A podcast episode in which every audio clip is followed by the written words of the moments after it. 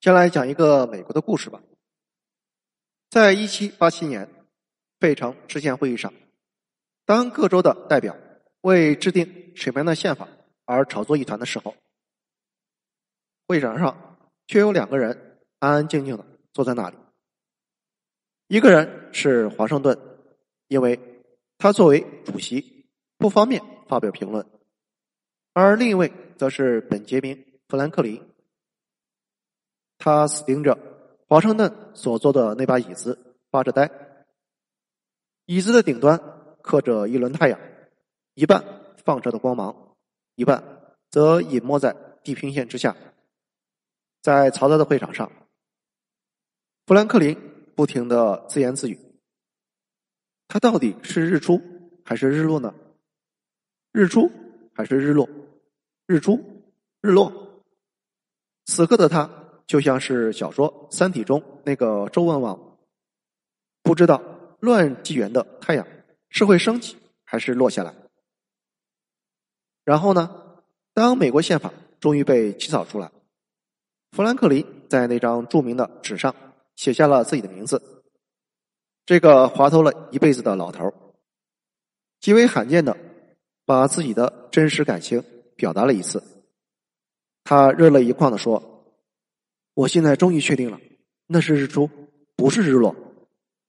是的，历史很好讲述，未来也不难预估。这个世界上最难的事情，就是给你一个正在发生的大事件的片段，让你来判断它的趋势。而这恰恰是我们眼下正在做的事情。巨变正在大洋彼岸的美国上演着，又一轮红日在地平线上闪烁着。然后，我们想起了富兰克林那个老问题：这一次，他到底是日出还是日落？我们并没有富兰克林那样的睿智，但是我们比他多看了两百余年的美国历史的兴衰。基于对这段历史的了解，我觉得他大概率是日落。为什么呢？美国历史上曾经具有的最大优势。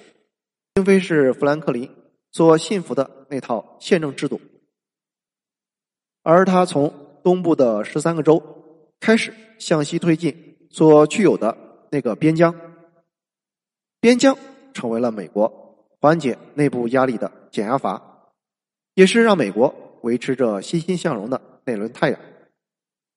热力学的第二定律告诉我们，任何一个封闭的系统原本。都应该无法避免的走向混乱无序，这叫熵增。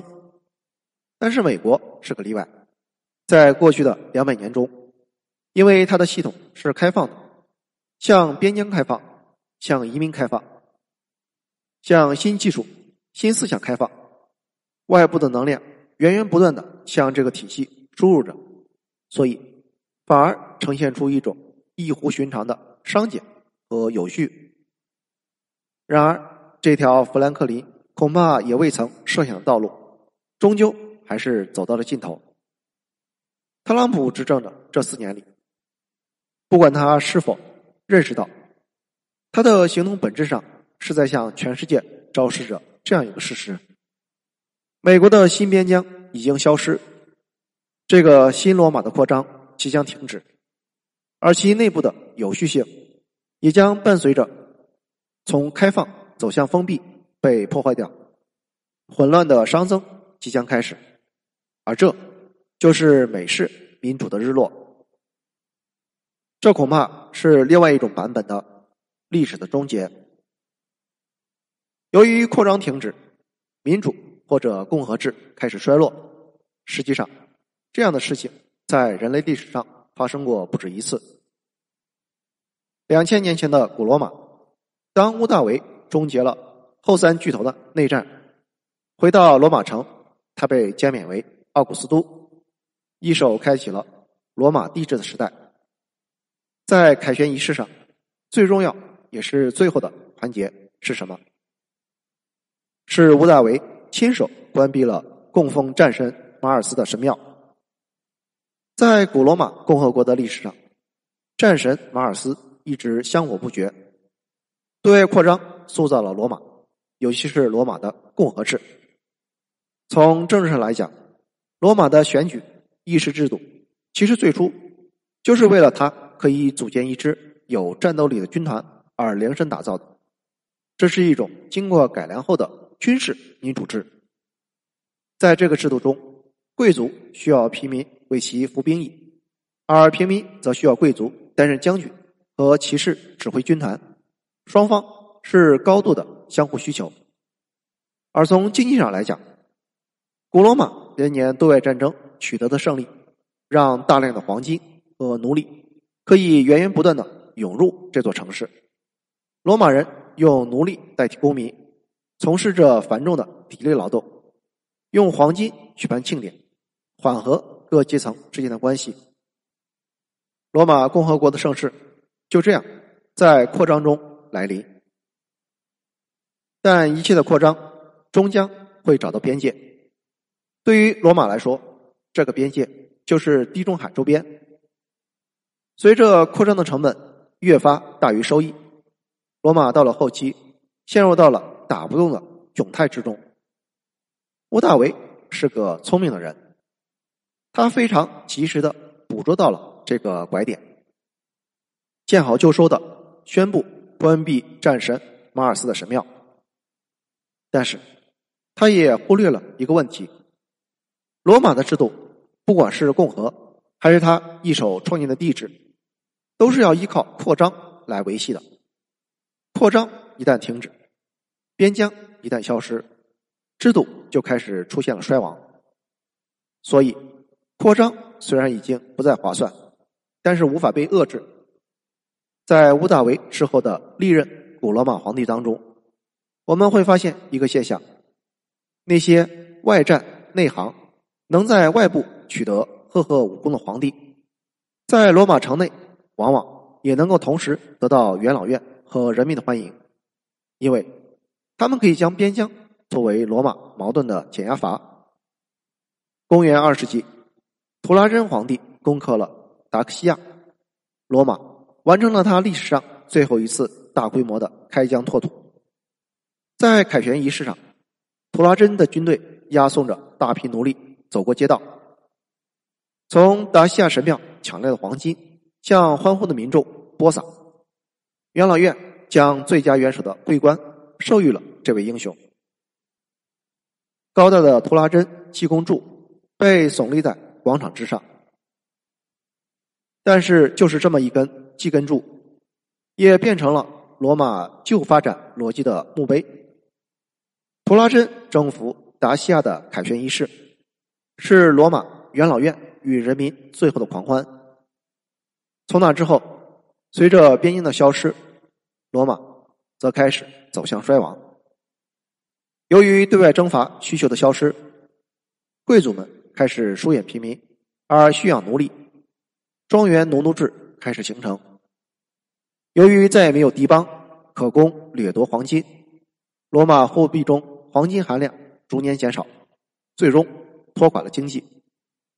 由于没有外战可以宣示其武功，皇帝们不得不想出别的怪招，收获民众的支持。终于，在公元三世纪，卡拉卡拉皇帝横空出世，他普发罗马公民权，罗马旧制度。彻底的破碎。更进一步说，与其说民主制度需要靠扩张来维系，倒不如说民主制度本身就是为了扩张量身定制的。如果我们将目光继续拉远，则会发现，古希腊民主、日耳曼部族制、维京部族制，甚至蒙古的忽里台制度，所有这些现代民主制残影的古代民主制，本质上。其实都脱胎于对外征战的军事需求。这其中最典型的例子，可能就要算是公元八世纪左右抢遍了整个欧洲的维京海盗。你去看维京人的历史，会感到非常奇怪。维京人在抢掠欧洲的其他地区时，烧杀抢掠，非常残忍，表现的极其野蛮。但是返回到自己的故乡斯堪的纳维亚半岛，却表现的特别民主、文明，有现代范儿。维京部族内议事是给所有成年人轮流发言的机会，他们甚至领先了全世界一千多年，给了女性公民权。这样的反差，为什么？其实很好理解，因为在那个时代，维京人所要扩张的边疆实在是太广阔了。一个先前名不见经传的小船主，可能因为一次出海劫掠比较顺手，回家就急速的成为了一方豪强。这种情况下，如果维京人硬是要搞王权专制，结果很可能是每次出海劫掠之后，斯堪的纳维亚半岛上。都要变换大王旗，《水浒传》里林教头火拼王伦的戏码要隔三差五的上演一次。为了规避这种内耗的发生，维京人很不自觉的玩起了民主。结果呢，他们虽然没有卢梭、孟德斯鸠、波伏娃，但是民主、开明君主制、女权这样的概念，样样都是无师自通。而当欧洲被他们抢了个遍，维京人自己也皈依了天主教之后，随着边境的消失，这种早熟的民主制消退了。北欧人民和欧洲其他地方的人民一样，过回到了黑暗内卷的中世纪生活。毕竟，对于中世纪那种封闭的系统来说，专制王权的分配方式，能够更高效的切割所剩不多的蛋糕。至此，北欧的维京传奇落幕，在中世纪的这片土地上，只剩下了哈姆雷特式的权力的游戏。所以，我觉得，如果没有大航海时代为欧洲人重新开启了新边疆，启蒙时代真的会来到吗？罗马的古典共和制还会在死亡一千多年后浴火重生？未必。而年鉴学派的。布罗代尔提示我们：脱离了地理环境谈民族性，那就是耍流氓。而现在觉得，不讨论边疆是否存在，而单纯的讨论西方的民主制度是否就是历史的终结，这也是耍流氓。也许它非但不是终结，反而只是一个偶然。再回到现实，我们现在所处的。究竟是什么样一个时代？我们的边疆还存在吗？这个问题不仅要问美国人，要问全人类。偶尔听了一位科学大佬讲物理，他说，物理学现在也没有了新边疆，内卷的厉害。说实话，这种说法让我感觉有点毛骨悚然。物理学。是一切自然科学的基础。如果它的新边境消失，不再有大的拓展，那么人类的技术进步早晚就要遭遇停滞。而技术进步，则是全人类目前唯一可以指望的新边界。今天的全人类能像维京人在他们的故乡一样，将民主、自由、和谐、法治、人人平等视为无需论证的公理。本质上，其实就是因为不断的有人航向浩渺的技术之海，带回了丰沛的财富供我们挥霍。一旦技术的边疆消失，我们会不会重走维京人的老路？会有一个新的中世纪在等着我们吗？凛冬已至，这真的不是一个玩笑话。我再引用一下小说《三体》开篇时候那个情节。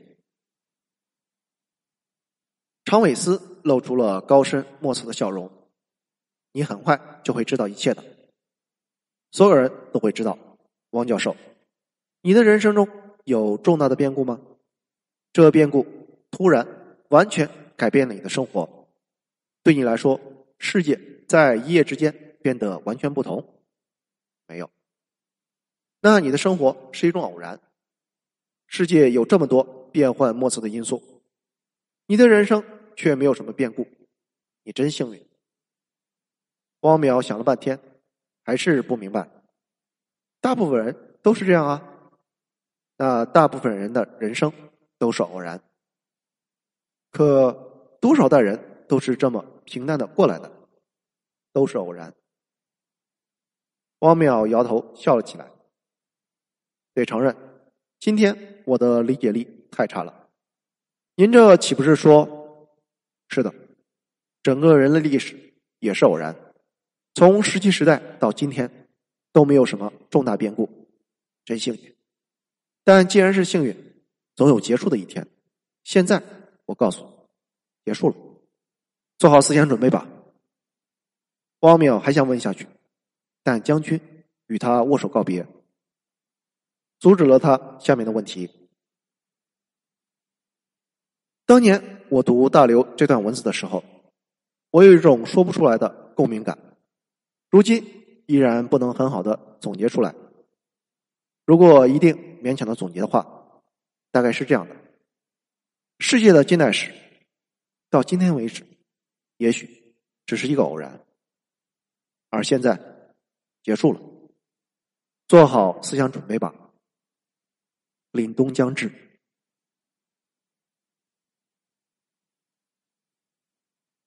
谢谢收听，欢迎评论、点赞或转发，在新浪微博搜索“磊哥知道”，我等你来聊。